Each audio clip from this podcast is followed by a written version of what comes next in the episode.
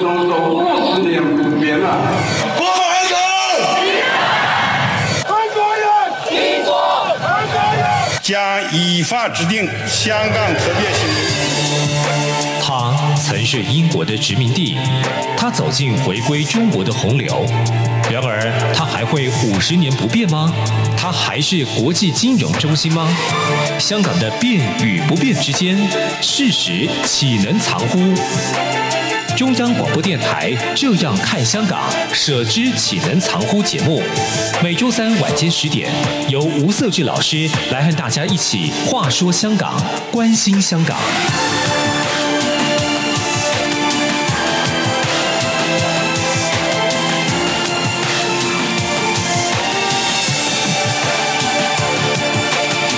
各位听众，大家好，这里是中央广播电台台湾之音，我是节目主持人吴社志。您现在目前所收听的是《舍之岂能藏乎》的节目，那非常欢迎各位来收听我们这个节目，来关心香港，了解香港。我们。过去其实前前面一集哈讨论了一个香港比较轻松的话题，也就是有关于呃香港的旅游跟观光这样的一个发展的一个过去的荣景呐。那当然呃在反送中运动之后，以及这个全球武汉疫情的一个延烧哈，那使得民众的一个出国的流动受到限制。那当然到香港去观光旅游的机会，现在看起来也是不知道什么时候可以解。动哈，那所以呢，呃，我们上上一期节目其实来宾也是非常感叹哈，就是说这个香港其实拥有很多的一些人文呃气息，甚至一些观光景点，现在都没办法在过去来享受或者是感受这个旅游的一些氛围哈。好，那当然我们在讨论。过去当中，其实我们也讨论蛮多有关于香港的一个政经发展。那同时，国际从国际的角度去探讨香港的未来。那今天我们非常有荣幸哦，邀请到两位来宾，也是我非常好的朋友哈。首先欢迎民进党中央党部中国事务部副主任林崇胜林博士。各位听众，大家好，我是林崇胜。第二位是也是呃，我之前也非常荣幸邀请他来上过我的节目哈，在台北海洋科技大学担任副教授的吴建中吴教授。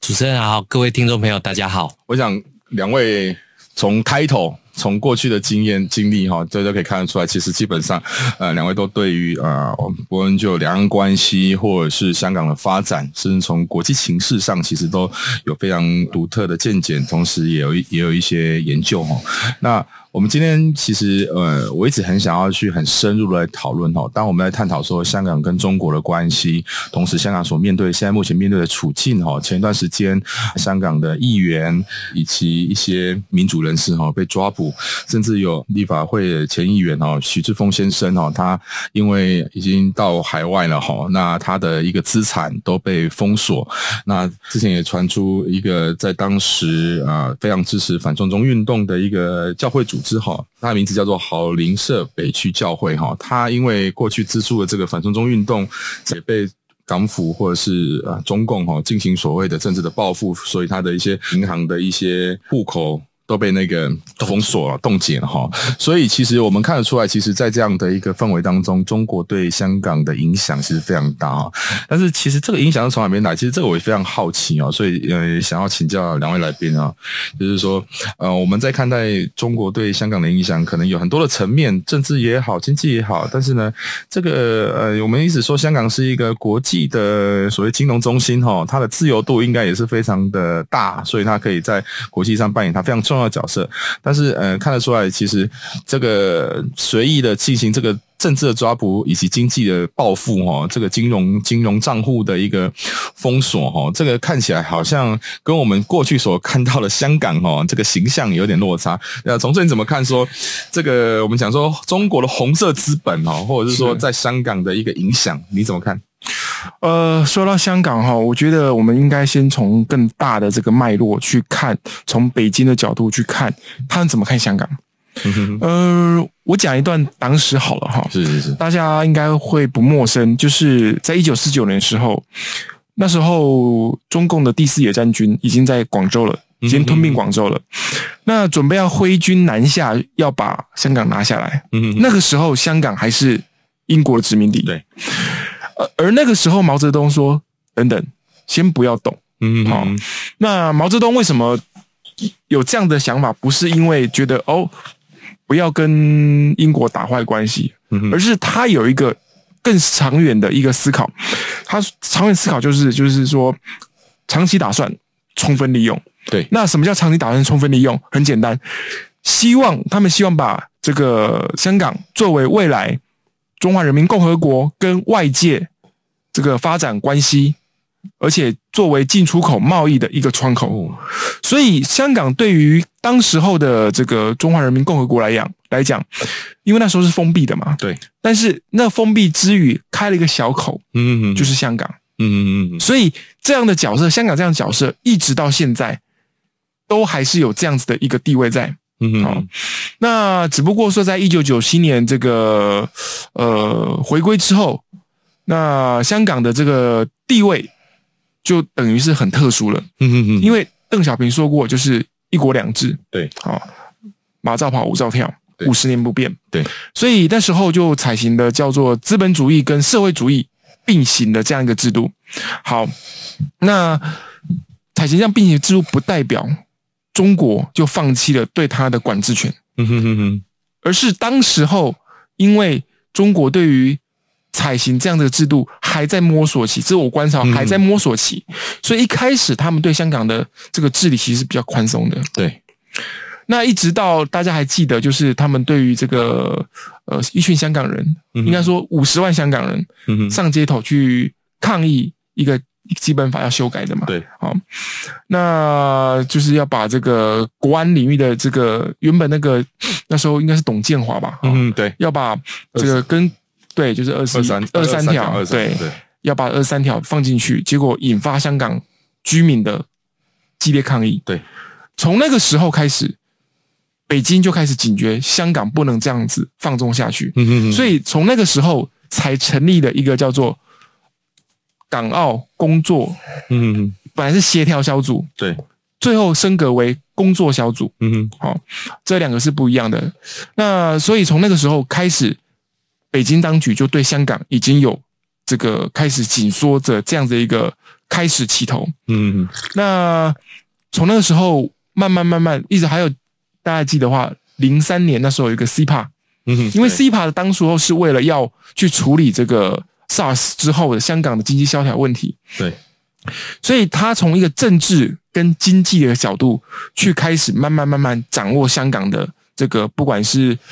政治、经济、社会、民生等等之类的，嗯哼，然后接下来就开始大量的资本跟资金，嗯哼，就从中国的内地流向了香港，对，好，这个也开始了这个中国的这个资金开始掌控香港很多经济命脉的一个开始。那如果大家记得的话，二零一四年，呃，沪港通这样的一个这个制度。开始之后，在二零一四年的四月份，那时候做法是要把上海跟香港的它的这个港，就是港市，就是股市对接。对，这个对接其实带来一个很大很大的后果，就是让中国的资金更堂而皇之的大量的涌入的这个香港的资本市场。嗯嗯嗯。所以，如果我我我举个例子啊，几个举一个数字，呃。红色资本怎么渗透呢？它的它的量到底有多大？我举个数字给大家听哈。这个中国的土地开发商在香港的土地成交量，嗯哼，在二零零九年是小于百分之六的。那时候哈，二零零九年，在二零一九年去年的时候，超过百分之六十哦，等于是十个在做香港土地交易当中，就有六个是有中国人的资金在里面，所以。这是土地的部分哦，还没有算到资金的部分。嗯嗯，资金的部分是在香港的资本市场，就是股市，有百分之将近七十是入资。嗯嗯，所以这个成分是非常非常庞大的。是，就几乎从土地、从资本市场，尤其是香港是金融的国际大都市，对，资资本资金流动是很重要的。你想想看，这些资金大部分都是入资。对，所以他几乎掌控了香港所有一切。这个是呃，香港人现在，嗯，我认为是他想要呼吁有更多的香港的民主自由，但是因为他的资金、他的经济缺乏了独立性，对，让他无法脱离中共的这个铁腕或制裁的这样子的一个 魔手。嗯嗯，我们刚才重申，其实确实哦，讲到了一个非常大的重点哦，就是说，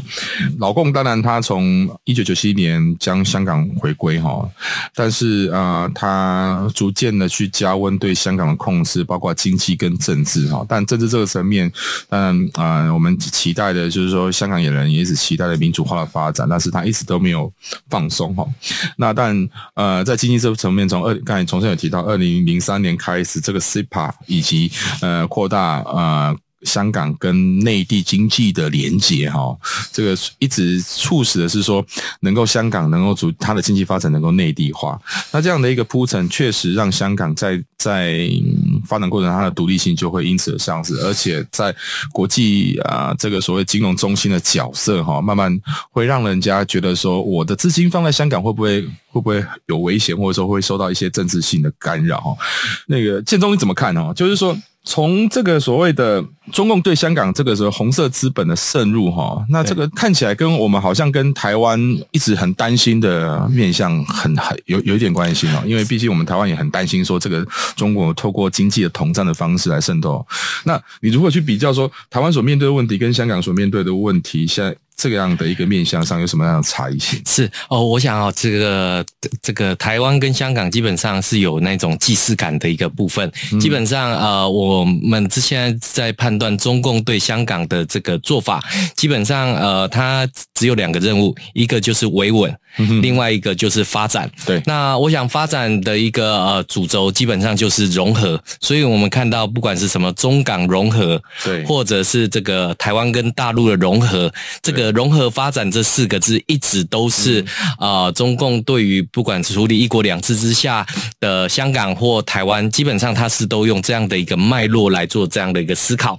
嗯、那对香港来讲的话，其实它的一个呃融合其实就很简单，就融入大湾区里面的一个思考。那所以我们会看到，就说呃，从一九九七年呃一直到今年二零二零年，基本上我们看到中呃香港的经济跟中国大陆的经济，基本上我们。会看到它大概会有三个呃的一个着眼点，就是一九九七年的时候，当时我们知道亚洲金融风暴，对，然后两千零八年的时候，我们看到有所谓的金融危机，嗯，然后再到今年二零二零年的这个呃所谓的呃武汉肺炎疫情，造成香港的这种经济上面的冲击。换句话说，呃，香港呃因为这三次的经济冲击之后，那它会更仰赖中国大陆的这样的一个呃所谓的呃母国。的一个呃，就是一个呃译注，所以我们会看到九七年呃的一个部分，到两千零三年还有所谓 SARS 非典的一个部分，中国大陆透过这种不。更多的陆客来到香港，那简单讲就呼应刚刚崇胜哥所讲的，包括了呃这些红色的资本，它就透过这样的一个路径里面，就很顺理成章的就进入到香港的这个呃所谓的经济圈里面来。因为我们知道，在香港的这个经济基本上呃它很大众的都是透过旅游业的一个部分，所以我们看到呃这几年随着陆客也好，或者是陆资进入到香港之后，我们看到它改变了香港的街景，改变了香。港的经济的一个呃情况，这个其实跟台湾很像。呃，我们看到香港呃这个中国大陆想要跟他有 SEPA 的一个呃，就是说更紧密、更紧密的经济关系。对，跟台湾也是一样，透过 ECFA 的一个签署，让两岸的经济更加的呃，就是走在一起。对，但是相反的，我们看到透过这种陆客来台或陆客到港的一个情况，透过这种红色资金或透过这种所谓的。呃，融合发展之后，其实呃，在赚钱的本身，其实让香港人对于这一些外来的陆客，其实他是有一些警惕感的一个部分。嗯、所以我们看到经济上面的融合，反而造成的政治上面的异化的一个部分。所以我觉得这个可能是中国大陆在考虑这些议题的时候，并没有想到的一个部分。确实哈，就是说有时候那个我们讲说，不管是两岸关系哈，或者是说呃。中国跟香港的关系，某种程度上它有一些路径很像哦，比如说透过区域的链接来去促进两边的融合，比如说台湾它设定说从福建跟那个台湾的关系。那在香港也是大湾区嘛，那再来是说，呃，有些套路也很像哦，就是我我我把人都丢进去给你了，那看看，反正看起来好像也可以改善你的经济嘛，然后再来是促进消费嘛，然后再来是带动你的整体的发展，然后你就会跟我非常绵密。那如果有一天不听话的时候，这些都变成他的一个惩罚的工具哈。我就觉得确实，呃，我们可以去，就是说，香港是。确实是我们可以进一步去做一个台湾未来跟中国关系一个很接近的场合。那呃，至于说，我会非常特别的去想关注，就是说，在香港这样面对中国的这个所谓的红色资本的渗入哈，那这个对香港来讲，一个享有所谓国际城市或者全球城市这个角色哈，这个这个对他来讲会不会有什么样的影响哈？或者是说，这个甚至说他对世界来讲会带来什么样的启示哈？我们先休息片刻啊，等下再回到节目来。COVID-19 武汉肺炎疫情趋于平稳，但我们还是不能松懈。除了落实社交距离及做好个人卫生防护，还要勤洗手，并且在无法保持社交距离及搭乘大众运输时佩戴口罩。防疫新生活，对抗病毒，我们一起加油！新冠肺炎疫情来势汹汹，要怎么办？别担心，只要确实的勤洗手，就能有效防范哦。对对对，洗手口诀我都记住了，要内外夹攻大力丸，彻底清洁手掌、手背、指背、指缝，还有大拇指跟手腕。最重要的是，整个过程要搓洗四十到六十秒，才算是有效的洗手哦。RTI 中央广播电台，跟你一起守护健康。一起听最 feel 的台湾之音。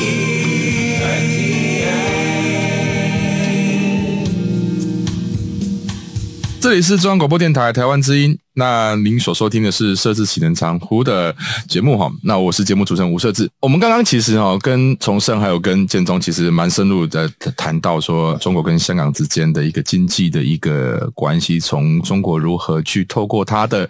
呃红色资本来去控制香港哈。那确实从这个角度来看，它会影响到香港的整体的经济发展，甚至社会层面哦。我们前一段时间呃其实也有呃我们在节目里面有有来宾有提到哈，香港在过去。去的一个生活方式，或消费消费的方式，或消费的习惯，其实都有很大的改变。甚至是说，如果听众还有印象的话，以前曾经所谓的香呃许多的中国的旅客哈呃民众哈到香港去抢购奶粉哈，这到造成了香港的一些民生用物物资的一些一些一些供给上出现了一些状况。那这个看起来好像是呃就是人海战术哦，或者是说这个所谓的我我透过我的呃人口红利创造给你经济。经济的一个收益，可是实际上看起来好像不是这样子哦。从这，您可不可以跟我们谈谈说，到底有哪一些情境可以让大家来去想象一下，这个香港因为这样子所受到的一些一些一些问问题跟挑战？是我记得我第一次去香港的时候是一九九二年啊、呃，那时候我还是中学的学生，那因为随着家人去中国大陆去游玩，然后顺便去香港转机，因为那是那时候只有时候在香港转机嘛，对，然后顺便去香港玩。那时候我还记得哈。那时候我还看得到，像比如说一般的服饰业，就是简单的卖什么 Giordano 啦那种之类的，嗯、还可以在一楼的店面可以看得到。对，那我记得我前几年吧，五六年前去香港的时候，我只有看到什么周大福啦、莎莎啦，是是是是是，甚至一些什么钟表行啦，哎是。啊，这些这些人呃，这些店里面大部分都是从中国大陆去的观光客。本地人基本上好像很少在那边消费，对对，所以他我我举这个例子，想要跟大家讲的是说，这二三十年的改变是什么？嗯嗯嗯，就是从一个只能卖衣服的，就是还可以租得起一楼店面的，对，已经变得是不是说有排挤效果了？对，你这种这种怎么卖那种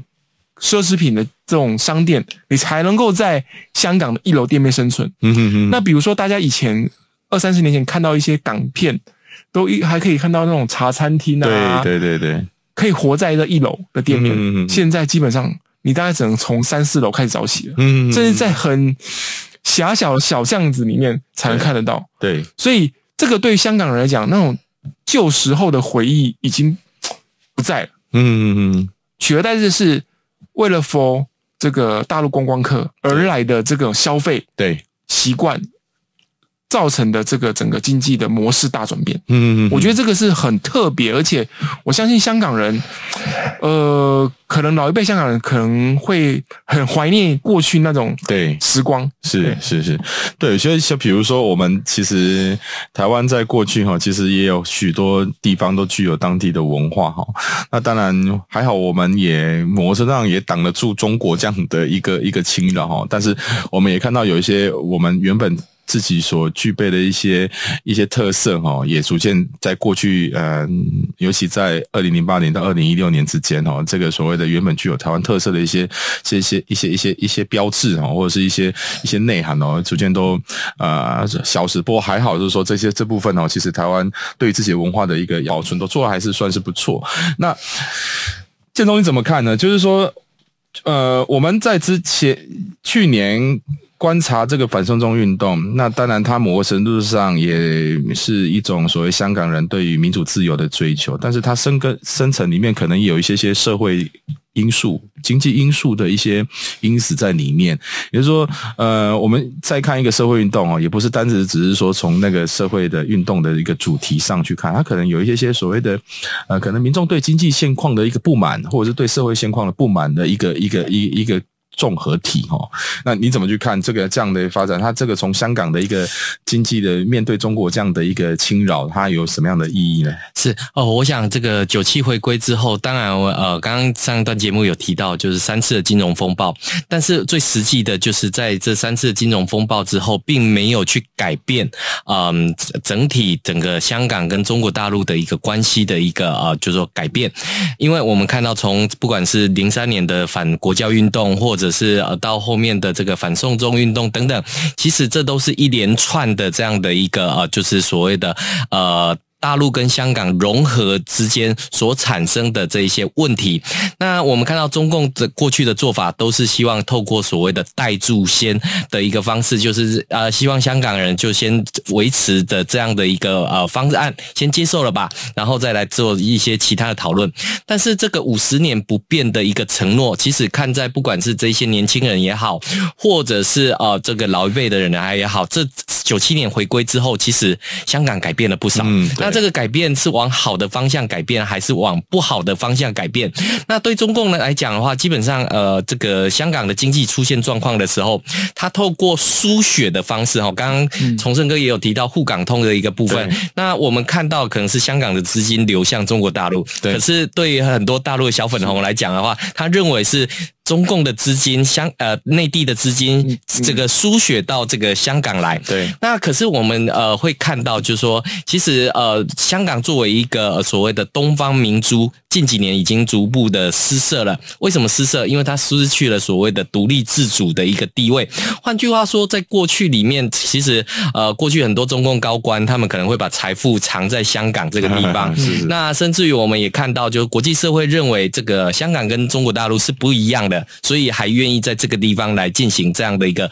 投资跟呃，就是不管是交易的一个情况。那所以我们会看到，就是说呃，这种所谓的一国两制之下，呃，这种所谓的舞照跳马照跑的一个思维，可是在这中间的一个过程当中完全不见的时候，那只是透过这种融合的这样的一个字眼。那怎么融合呢？我们看到了呃，刚刚其实也有提到，就是说包含像呃过去里面像上水这个地方，其实就是很多水货客来带路带货。的一个地方，他只要过了一个呃所谓的闸口之后，其实把香港货品卖到这个中国大陆，它是可以取得比较高的一个价格的一个优势，但是它实际上面它影响了香港人的一个呃最。简单的一个生活，比如说婴儿，他没有任何可取代品啊，他的奶粉就必须要从这个地方来做营养是上面的取得。可是我们会看到，这大量的扫货客之后，不管是楼价的上涨，或者香港市容的改变，那个香港的老味道都回不来了。可是对中共来讲，这是我在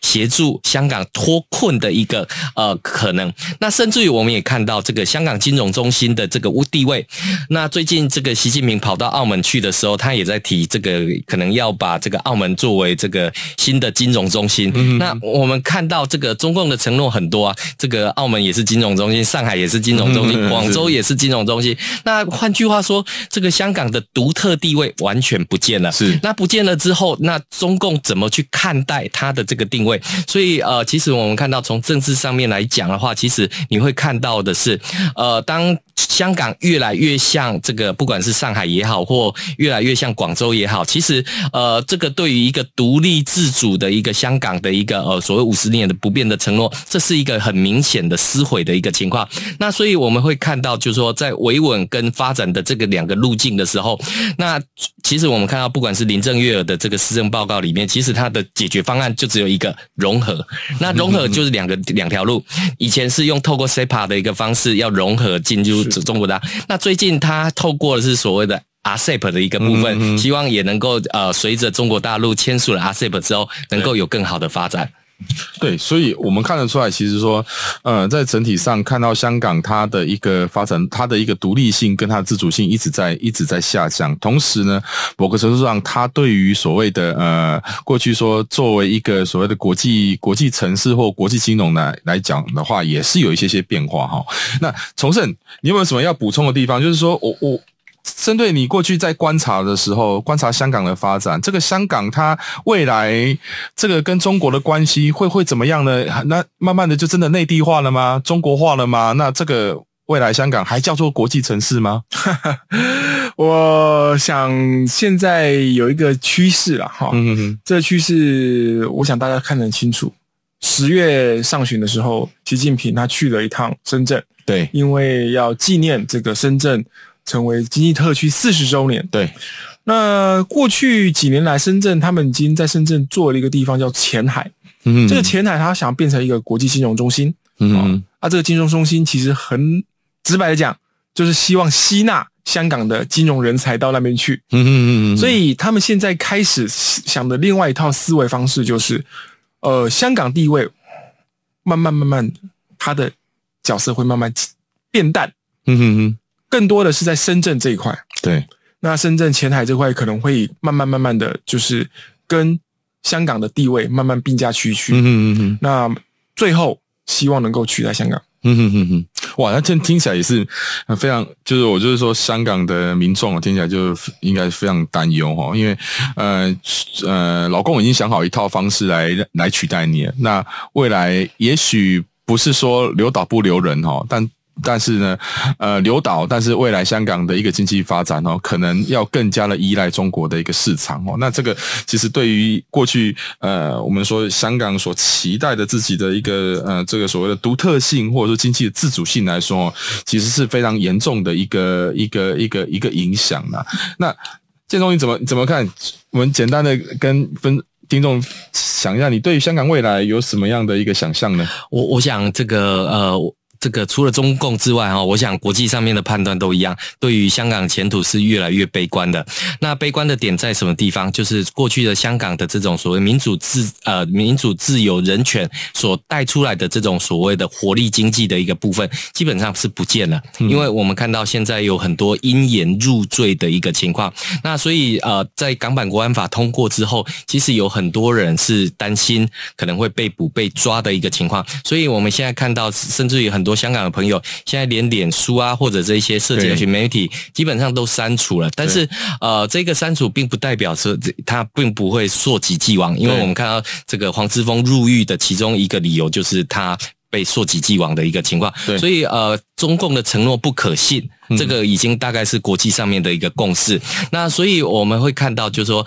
当这个香港越来越融合进入到这个呃内地的时候，其实你就会看到这样的一个呃，就不管是语言也好，或者是香港自己的一个特色都不见的一个时候，那香港还是所谓的东方明珠吗？其实是不是的？是哇，我们就是听起来就是说，看起来未来香港哦，真的是一样哈，就正如我节目一直在讲。讲到了，就是非常让人堪忧哈。好，我们今天时间是非常有限哦，非常感谢两位来宾来跟我们分享这个非常重要的一个议题哈。那呃，如果各位听众有任何问题呢，你可以写呃写信给我。那我的呃地址是在台北市呃北安路五十五号哈，那个中央广播电台舍之启人长呼的节目收，或者是你可以 email 给我，email 是 scwu 一九八零小老鼠 gmail.com。那谢谢你的收听，我们下周再来一起关心香港，一起来呃分享各种香港的一些观点，谢谢。